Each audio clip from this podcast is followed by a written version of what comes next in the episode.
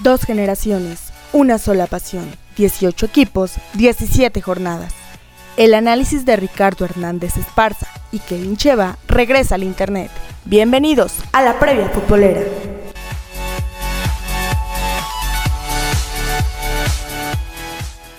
¿Qué tal amigos? ¿Cómo están ustedes? Nuevamente un gusto saludarlos. Pues entramos en materia. Saludo a Kevin. ¿Cómo estás, Kevin? Muy bien, gracias. Bienvenidos a todos a una previa futbolera más, ahora de la jornada número 5 de este torneo clausura 2022. Que bueno, ya se va viendo cómo los equipos van perfilándose. Obviamente, este es el arranque, no nos emocionemos.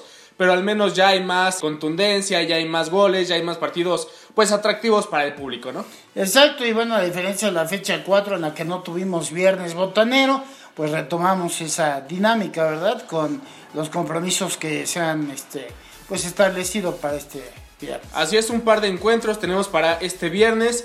El primero, pues si quieres, arrancamos ya con la actividad. Sí. Mazatlán que reciba a los solos de Tijuana este viernes a las 7 de la noche en el Estadio Kraken, transmisión por Azteca 7 y por ESPN. Bueno, pues hablando de los antecedentes, estas escuadras se han visto las caras tres ocasiones en la Liga MX, solo una de ellas en Mazatlán, compromiso que ganó la escuadra sinaloense. Por lo que se refiere a los 12 compromisos disputados en Tijuana, Mazatlán ganó uno y empató el otro. Pues ahí está la actividad eh, de los cañoneros. Después seguimos con la actividad de los enfranjados. Puebla que recibe al campeón, a los rojinegros del Atlas, a las 9 de la noche el mismo viernes. En el Estadio Cuauhtémoc, transmisión eh, por Azteca 7 y también por ESPN. Sí, lo que significa de ir por ESPN, que bueno, pues no van a bloquear la señal hasta donde tengo Hasta entendido. de- donde de tenemos Azteca, entendido, ¿no? sí. Porque también va por la aplicación de Star Plus. Digo, quien la, quien la llegó a contratar también va por la aplicación. Exacto, bueno, o sea, dicho de paso, no va a ser pago por evento, ¿sí? Exactamente. Digo, me imagino. Hasta ahorita, claro. Habrá gente que vaya a apoyar al equipo. Este es un horario muy complicado porque todavía este partido es a las 9 de la noche. Así es. Pero bueno, pues, creo que vale la pena, digo, los dos equipos que, bueno, pues, mucho se habla, ¿no? Que son hermanos por este, la cuestión de los nexos que hay ahí entre los dueños, etcétera. Pero siento que, que no pudo darse el mejor momento este partido. ¿Por qué? Los dos equipos llegan como, pues, punteros, ¿verdad? Junto con Sí. Cruz Azul. Este, llegan con el mismo número de unidades, en fin. Entonces, insisto, yo espero que este juego eh, pues se dé, como dicen por ahí, que gane el mejor, que se defina perfectamente en la cancha, que no influya el arbitraje, porque bueno, pues ya hablar de otras circunstancias, quién necesita más los puntos, quién menos, yo creo que en este caso no cabe. Y aparte, pues que concentra en este partido a dos técnicos que a lo mejor cuando los, los estaban proyectando, los anunciaron para estos equipos, tanto Puebla como Atlas, pues nadie daba ni un solo peso por ellos. El caso de que es de Nicolás Larcamón, que venía, pues sí, del fútbol sudamericano, pero no, no tan experimentado en el fútbol profesional. Y obviamente el Atlas, que es dirigido por Diego Coca, que tampoco se veía mucho, hasta que ni más ni menos ya los hizo campeones. Exacto, bueno, hablando de antecedentes. De los cinco duelos más recientes que estos equipos han disputado en Angelópolis, destaca el hecho de que siempre ha habido ganador. En dos ocasiones la balanza se inclinó a favor del Puebla y tres veces la victoria se la llevó a Atlas. Un duelo entre camoteros y rojinegros no concluye empatado en Puebla desde aquella igualada 1 registrada el 3 de febrero de 2017 y como sea, ya pasaron cinco años. Sí, se dice cerca, pero ya pasaron cinco añitos de que no empatan estos equipos. Y bueno, de ahí nos vamos ya al sábado. Así es, empezamos con la actividad con el Atlético de San Luis recibiendo a los choriceros de Toluca a las 5 de la tarde en el Estadio Alfonso Lastras. Transmisión únicamente por ESPN. Exacto, bueno, pues San Luis no derrota a Toluca en territorio potosino desde el 5 de noviembre de 2011 cuando se impuso 5-1 en la penúltima etapa, digamos, de fútbol profesional en San Luis, claro. Después de ese encuentro se han visto las caras en San Luis Potosí solo un par de ocasiones más, con saldo de una victoria de los Pingos y un empate. Eso por lo que se refiere a este compromiso. Así es, y ahora vamos con uno de los partidos atractivos de este fin de semana, Chivas que recibe a los Tigres de Miguel Herrera el mismo sábado, igual a las 5 de la tarde en el Estadio Akron. Transmisión, pues señal abierta, Canal 5, Azteca 7 y TUDN. Sí, bueno, la verdad es que este partido, si usted no lo ve, es porque definitivamente pues, prefirió No verlo, ponerse a ver una película, Sí, claro. ¿no? Este va por todos lados, aparte de aficionados y Chivas TV, digo, Sí. como sea.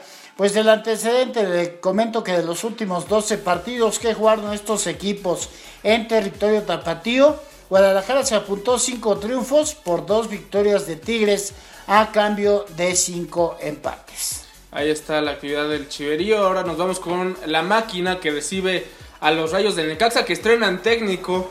Ya se anunciaba por ahí hace unos días, pues el caso de Jimmy Lozano, ¿no? Que llega a los Rayos del Necaxa. Esto es a las 7 de la tarde noche en el Estadio Azteca, transmisión por Canal 5 y por TUDN. Bueno, mencionar que de los ocho compromisos más recientes que jugaron estas escuadras en casa de los cementeros, la máquina se apuntó cinco triunfos y dos empates a cambio de una sola victoria del Necaxa.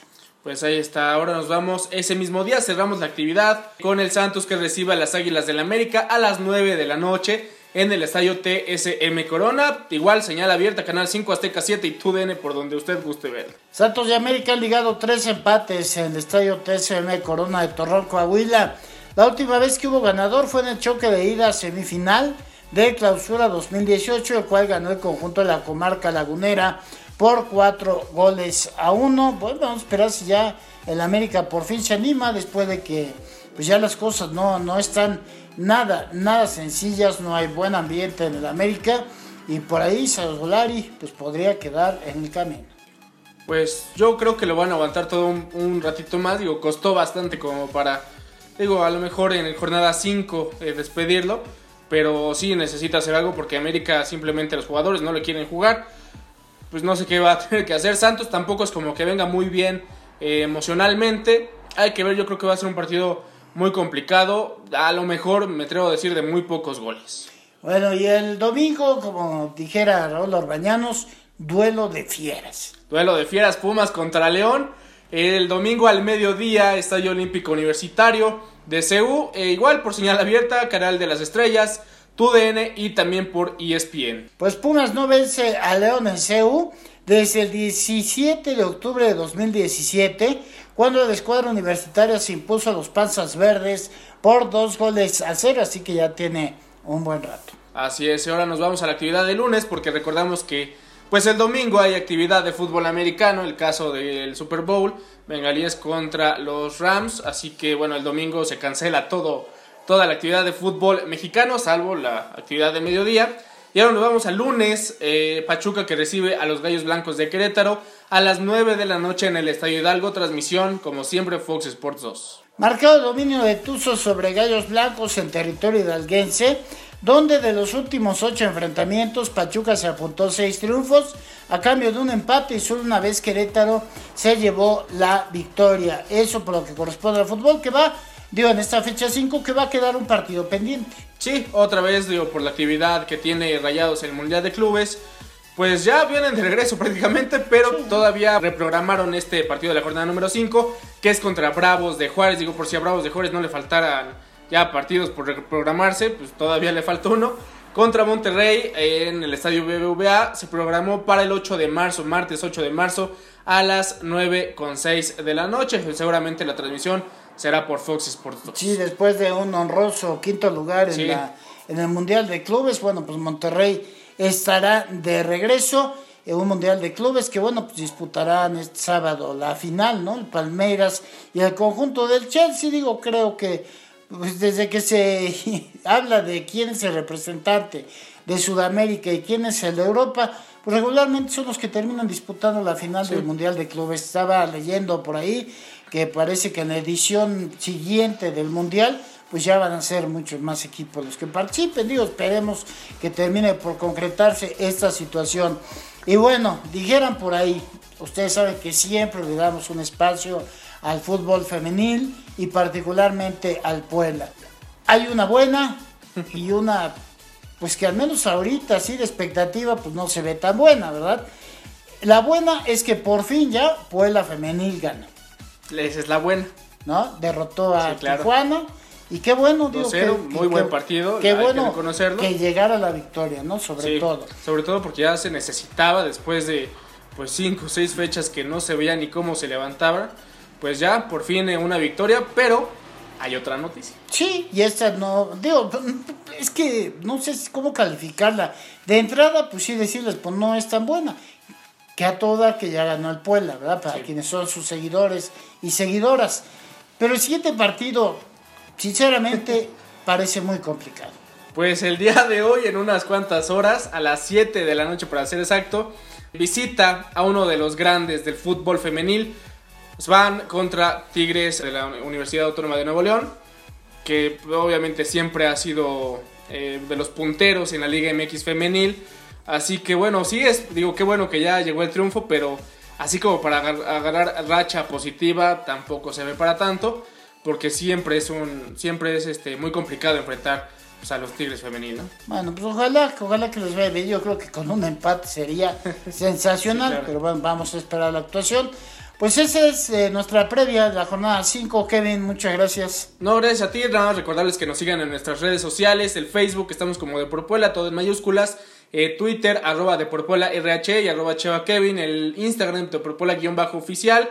En nuestro canal de YouTube, Revista de Por Puebla. También tenemos ahí nuestro podcast de Spotify como La Previa Futbolera. Y claro, día a día vamos subiendo noticias eh, relevantes, lo más destacado obviamente del deporte y pues en general en www.deporpuela.com y www.deporpuela.blogspot.mx. Ahí nos pueden seguir día con día. Exacto, así que bueno, les invitamos a que pues nos sigan también, eh, parte importante, bueno, espectáculos, ¿verdad? Que afortunadamente, bueno, pues en Puebla ya, ya estamos a un muy buen nivel en la cuestión de, de shows, este eh, también información universitaria, no solamente deportiva, de área académica, de investigación, etcétera. Entonces usted puede encontrar ahí noticias de la ciudad como tal, ¿verdad? Así que bueno, les invitamos ya que vendió las redes y pues si Dios quiere nos vemos para la siguiente previa. Así es, nos vemos para la previa de la jornada número 6, que ya no se reprogramen más partidos, así que nos vemos aquí la próxima semana. Vámonos. El análisis de la jornada ha terminado. No te pierdas nuestra próxima emisión. Síguenos en Twitter, arroba de por RHE y arroba Cheva Kevin. No olvides darle like a nuestra página de Facebook, de por Puebla.